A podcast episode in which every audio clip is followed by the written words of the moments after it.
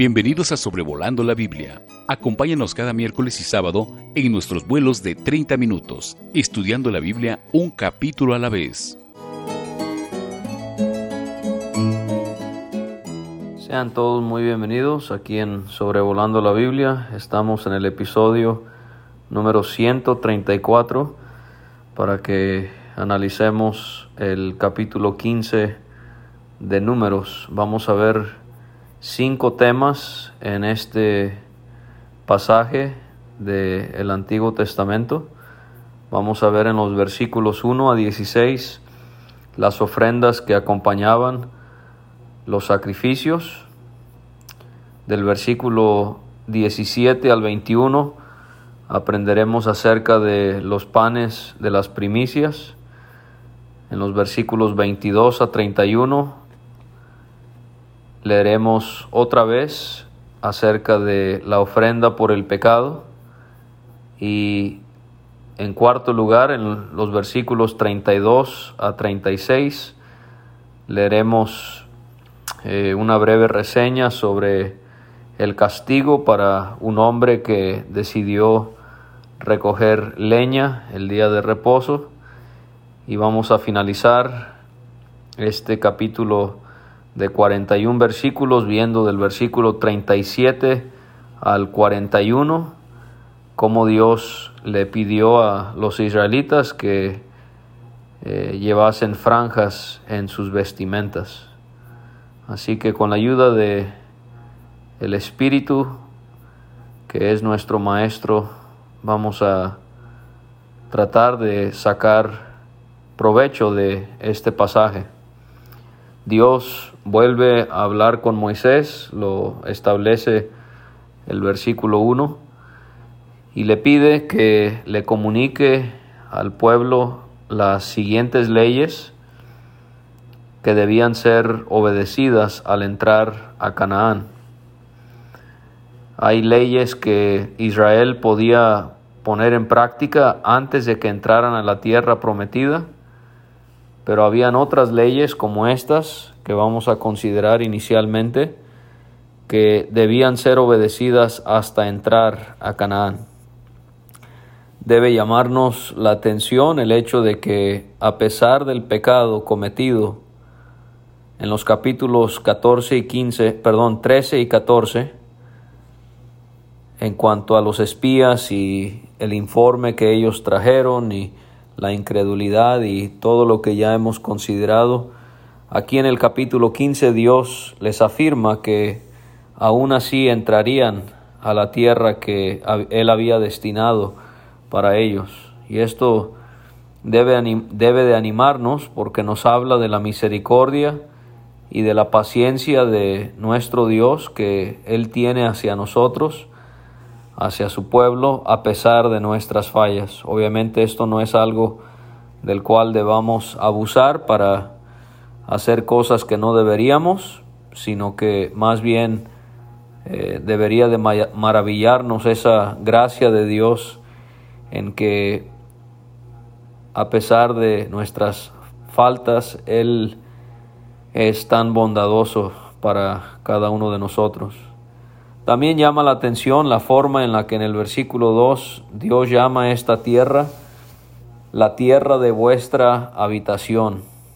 Esta palabra habitación en el hebreo, como lo dice la palabra misma, es, significa morada o también puede significar asiento, de manera que se enfatiza la idea de que era una tierra de descanso para el pueblo hebreo. Esto puede hacernos considerar el reposo que Jesucristo nos ha traído a nosotros. Eh, la tierra prometida nunca podía darle a Israel la misma medida de descanso, de reposo que Cristo nos ha traído a nosotros. En el versículo 3 en adelante vamos a ver que los siguientes versículos proporcionan leyes para los que ofrecían ofrenda encendida, holocausto o sacrificio, para los que lo hacían al realizar un voto o de forma voluntaria, o también al celebrar las fiestas solemnes, y se, estipula allí que era en olor grato a Dios. Y también se da la opción de que fuese de las vacas o de las ovejas. Y en cada uno de estos sacrificios y estas ofrendas hemos estado viendo cómo de una manera tan hermosa nos hablan de Jesucristo. Aquí en Sobrevolando la Biblia, lo mejor que pudiésemos hacer es encontrar un sentido eh, cristológico a todas las escrituras, poder ver sombras, poder ver tipos, figuras, eh, considerar cualquier cosa en el Antiguo Testamento que nos eh, enseña algo sobre el Mesías, aquel bendito Hijo de Dios. En el holocausto, por ser una ofrenda que era quemada sobre el altar, podemos ver ahí su entrega de Jesucristo. Si era voto, eh, la persona se comprometía a tener que cumplir ese compromiso, de manera que allí podemos considerar su devoción del el Señor. Cuando era ofrenda voluntaria, eh, por ejemplo en la ofrenda de la paz o, o en la ofrenda de granos, ahí podríamos ver su voluntad, esa voluntad que se entregó a su padre sin tener que obligarle. Voluntariamente él se entregó a la muerte de la cruz. Y las fiestas solemnes, bueno, ahí hay una gran variedad de, de enseñanzas que tienen que ver con el Señor. No podríamos limitarla a una sola. Usted podría regresar al episodio de Levítico 23 y podría allí ver cómo es que estas fiestas representan algo distinto acerca del Señor. Y aquí vamos a aprender que en las ofrendas y en los sacrificios, eh, en los complementos que llevaban, tenían que presentar la ofrenda y debían de traerla como ofrenda la décima parte de una efa de flor de harina, amasada con aceite, eh, siendo una cuarta parte de un in Ahora estas medidas se van a ir repitiendo en el capítulo, así que lo vamos a anotar de una vez y así no lo vamos a estar repitiendo, pero una EFA eh, son aproximadamente 22 litros y un IN eh, son aproximadamente 6 litros. Entonces, junto con el animal que era sacrificado, la harina era también ofrendada al Señor y la harina podría simbolizar esa comunión que Dios quería tener con el oferente.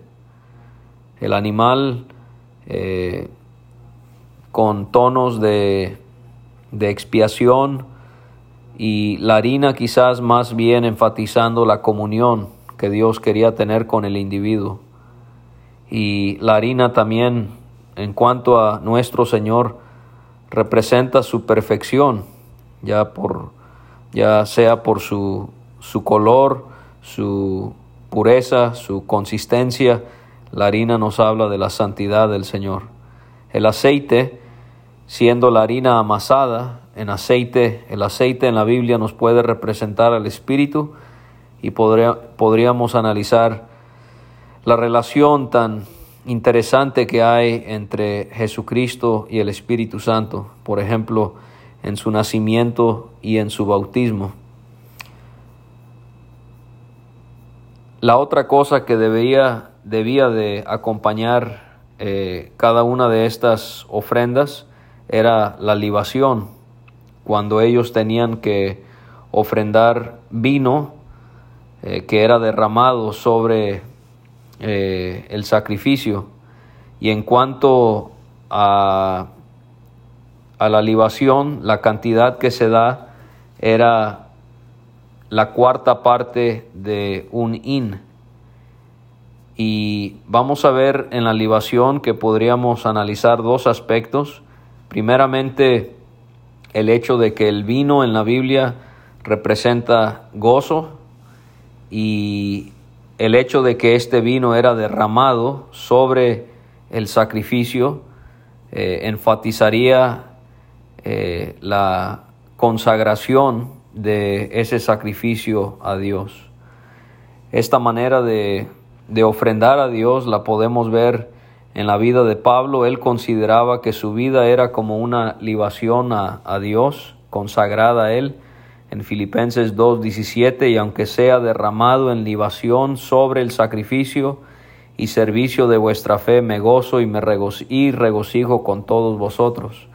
Pablo sabía que al morir él sería como una libación, siendo su vida ofrecida completamente a Dios. En esto quizás tenía Pablo en mente cuando él dice en 2 Timoteo 4:6, yo ya estoy para ser sacrificado. Y esto sin duda nos lleva a pensar en la entrega de nuestro Señor, en su consagración a Dios, como Él era como ese vino siendo entregado sobre el altar en la presencia del Señor.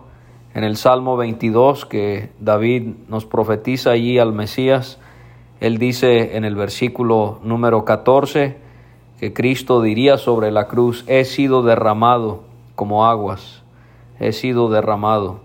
Y también acerca de el Hijo de Dios, eh, en su entrega a su Padre, podemos ver en ese precioso capítulo de Isaías, en el capítulo 53, versículo 12, cómo es que Él dice de Jesucristo el profeta, por cuanto derramó su vida hasta la muerte, derramó su vida hasta la muerte. Así que esto sin duda nos hace apreciar lo que era la libación para Israel y lo que puede simbolizar para nosotros, como nosotros también pudiésemos estar dispuestos a que nuestra vida sea como la ofrenda de libación completamente entregada a Dios.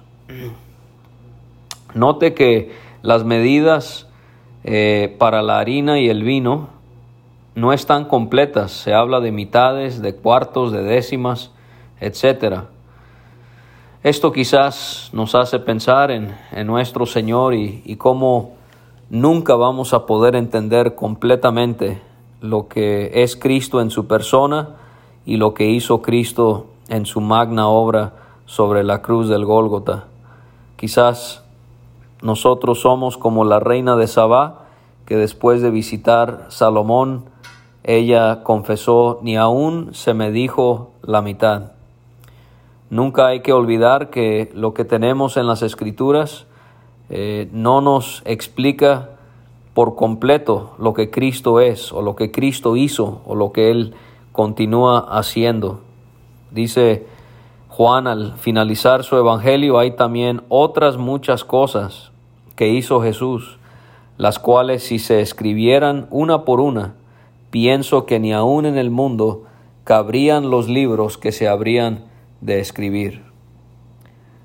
Entonces, ellos tenían que ofrendar la harina eh, y la libación eh, junto con su holocausto, pero también vemos aquí, esto era además del holocausto, sacrificio por cada cordero. Cada sacrificio llevaba eh, la harina y la libación. Sería importante eh, resaltar el hecho de que vamos a ver mencionados como ejemplos cuando se ofrecía el cordero, el carnero, el novillo y el buey. Y es interesante que los animales son mencionados eh, en un orden ascendente en el valor que tenían.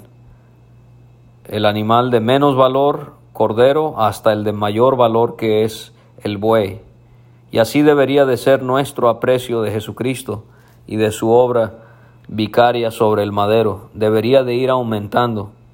Al ir finalizando este año 2021, la pregunta para mí y para usted es, ¿cuánto más sabemos acerca del Señor en el año 2021 de lo que conocíamos de Él en el año 2020? Por cada carnero que ofrecían debían de ofrendar dos décimas de flor de harina amasada con la tercera parte de un hin de aceite. En cuanto a la libación, era la tercera parte de un hin, eh, siempre en olor grato a Jehová. Si se ofrecía novillo eh, en holocausto o sacrificio, en voto o ofrenda de paz a Dios, debían ofrendar junto con el novillo tres décimas de flor de harina amasada con la mitad de un hin de aceite, eh, en libación la mitad de un hin en ofrenda encendida de olor grato a Jehová. Todo esto debía hacerse con cada buey, carnero, cordero, de las ovejas o también si, es, si era cabrito. Las ofrendas complementarias debían ser conforme al número de animales sacrificados. Entonces podemos apreciar ahí lo que significaba la importancia de estas ofrendas complementarias.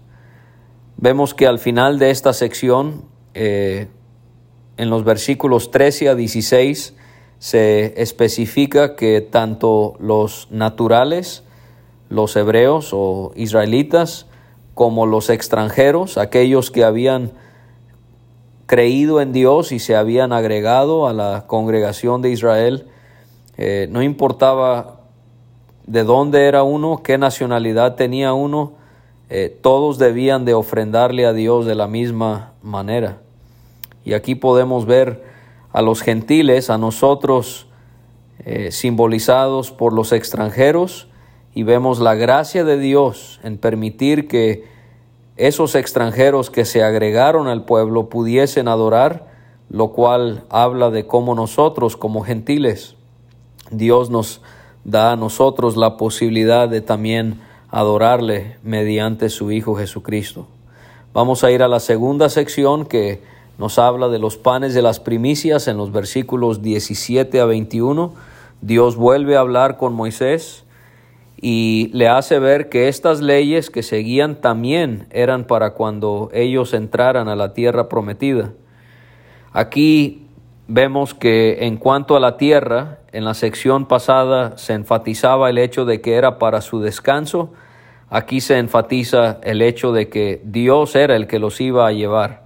Ellos no iban solos, ellos iban con Dios, guiándoles, eh, siendo Él mismo eh, su guía, aquel que les dirigía y les proveía en todo momento. Y esto aplica para la presencia de Dios con el cristiano en la actualidad. Cuando ellos entraran a la tierra prometida, el maná ya había cesado de caer del cielo porque ya habían entrado y ellos iban a trabajar la tierra y al comenzar a comer de su cosecha, ellos tenían que ofrendar a Dios. Vamos a aprender aquí que el pueblo que Dios había bendecido debía alabarle y adorarle. Y así nosotros podemos aprender la, la gran satisfacción que le trae a Dios cuando nosotros le ofrecemos a Él acciones de gracias. En Primera Tesalonicenses 5:18, Pablo nos exhorta a que demos gracias en todo. Y así nosotros podemos meditar en este año que casi llega a su final y a pesar de las dificultades podemos ver cada uno de nosotros la mano fiel de Dios, eh, como en su providencia Él siempre ha provisto para cada una de nuestras necesidades y es nuestro deber entonces agradecerle por todo.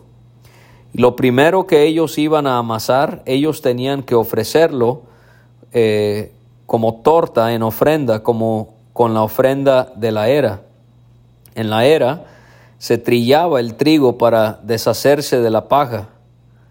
Esto se hacía para cosechar lo, lo deseado y deshacerse de lo que era desperdicio. Y esto al pensar en la era, eh, podemos ver cómo representa las dificultades que usted y yo experimentamos y cómo el Señor se deshace de esa paja que hay en nuestras vidas para que se quede un fruto que realmente sea agradable a Él. Ellos iban a ofrecerle a Dios las primicias de su masa por todas sus, sus generaciones. Los israelitas le tenían que ofrecer a Dios las primicias de sus cosechas, Ya vimos eso en la fiesta con este nombre, pero aquí vemos que ellos tenían que ofrendarle a Dios también las primicias de la masa que ellos preparaban, el pan siendo el alimento más básico, el más común, pero aún así Dios estaba interesado en que Israel pudiese glorificarle al ofrecerle a él la primera masa que ellos iban a hacer para hornearlo y comerlo como pan. Y así podemos aprender el hecho de que la gloria de Dios antecede nuestras necesidades. Antes de nuestras necesidades, Dios necesita ser glorificado. Antes de que ellos comieran ese pan, disfrutasen esa primera masa, ellos tenían que ver la porción que era debida a Dios por causa de su gloria. Ahora vamos a pasar a la tercera sección del capítulo del versículo 22 al 31. Vamos a ver detalles que se dan aquí sobre la ofrenda por el pecado. Cómo ellos, los israelitas, al errar y no cumplir con todos estos mandamientos, eh, es que iban a tener que ofrendar la ofrenda por el pecado. Aquí, junto con Levítico capítulo 4, aprendemos acerca de esta ofrenda. En Levítico 4 vemos que esta ofrenda del pecado eh, es más ampliamente eh, explicada, pero aquí aún así hay, hay detalles que son importantes que consideremos. Así que si alguien pecaba por hierro con ignorancia, y si era toda la congregación, debían ofrecer un ovillo por holocausto en olor grato a Jehová. Eh, en Levítico 4, lo que no se hace aquí, allí sí se menciona lo que se tenía que hacer cuando pecaba un sacerdote o un jefe. Aquí no se menciona eso en Números capítulo 15. Aquí en Números capítulo 15 no se nos explica lo que se hacía con el animal. Lo que sí leemos a detalle en Levítico capítulo 4. Quizás porque Levítico se enfoca en darnos todos aquellos detalles que tenían que ver con todo lo realizado en el tabernáculo, cuando en números hemos visto el énfasis más bien es el pueblo peregrinando en el desierto ya por llegar a su tierra. Cuando habla aquí de que alguien pecara por hierro está hablando de alguien que ha pecado sin premeditación o sin intención. Y esta ofrenda se debía ofrendar junto con su ofrenda y libación, junto con un macho cabrío en expiación. De esa manera el pecado quedaba cubierto. El sacerdote hacía expiación por todos, en este caso porque era la congregación que había pecado, y de esa manera ellos eran perdonados y también vamos a ver que el pecado debía, perdón, el pueblo debía traer sus ofrendas, la ofrenda encendida a Jehová y sus expiaciones delante de Jehová por sus hierros. Toda la congregación, incluyendo a los extranjeros, eran perdonados. Si el pecado lo cometía una persona por hierro, presentaba una cabra de un año para expiación lo notábamos cuando estudiábamos Levítico 4, lo mismo, lo mismo vemos aquí. Entre más responsabilidad tenía alguien en el pueblo de Israel, de más valor tenía que ser el animal que sacrificaban. Dios le ha bendecido a usted con responsabilidad, con conocimiento, qué bueno, pero la Biblia enseña que le va a pedir cuentas de una manera más notoria que hacia alguien que no lo tiene. De esta manera el individuo gozaba también de reconciliación y perdón. Esta misma ley aplicaba para naturales y extranjeros sin excepción. Sin excepción. Si una persona cometía un pecado con soberbia, esa persona había hecho algo muy serio porque ultrajaba a Dios y por lo tanto debía ser cortada de entre el pueblo. La obra de Cristo excede todo sacrificio y en este sentido podemos ver cómo la ofrenda por el pecado era únicamente para los pecados cometidos por hierro. por equivocación, pero la obra de Cristo quita todo tipo de pecados, con intención o sin intención. Y podemos ver cómo esta persona era cortada, o sea, eh, moría, moría, tenía que llevar su pecado, moría llevando su pecado, y así Cristo, Él fue cortado de la tierra de los vivientes. Por favor, hermano, hermana, no hable de alguien cuando es apartado de la iglesia por algún pecado como siendo cortado, porque si usted entiende el significado bíblico de ese término en el Antiguo Testamento, la persona era matada y no creo que usted está matando a aquellos que están siendo separados de la iglesia por causa de algún pecado. Esto también aplicaba para los naturales y los extranjeros.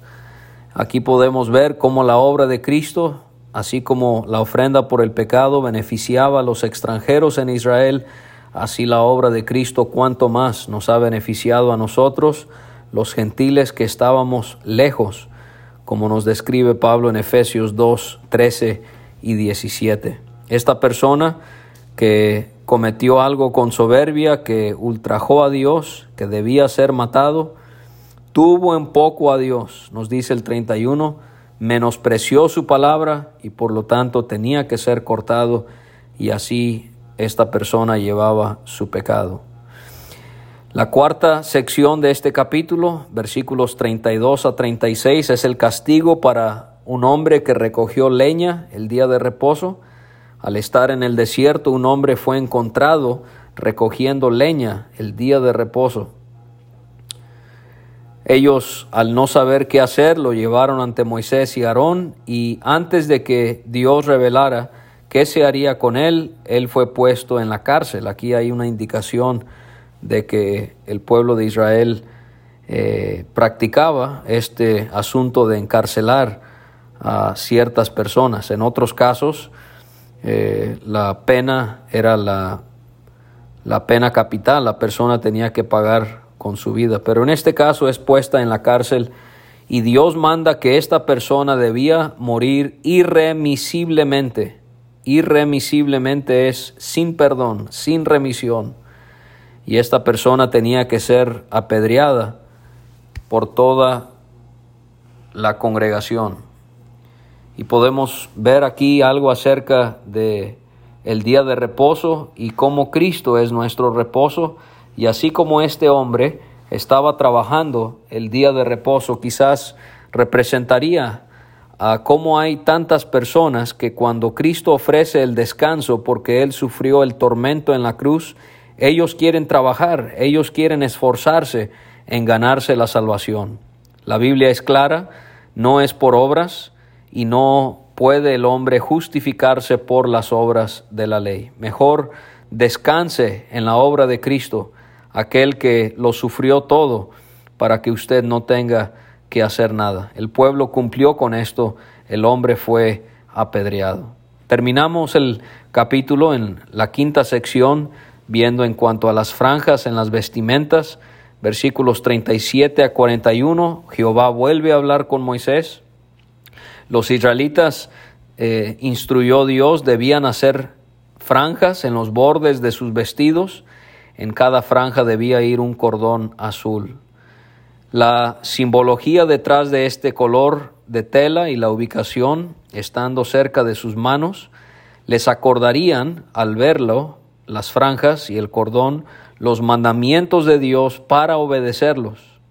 De esta manera ellos no actuarían de acuerdo a sus ojos o su corazón para así no prostituirse o serle infiel a Dios como lo hace una persona en cuanto a su pareja le es infiel cuando comete este tipo de pecado. No debían de prostituirse, debían de serle fiel a Dios y este eh, detalle en su vestimenta les iba a recordar que debían eh, cumplir los mandamientos de Dios. Se acordarían de los mandamientos de Dios, dice el 40, y así serían santos.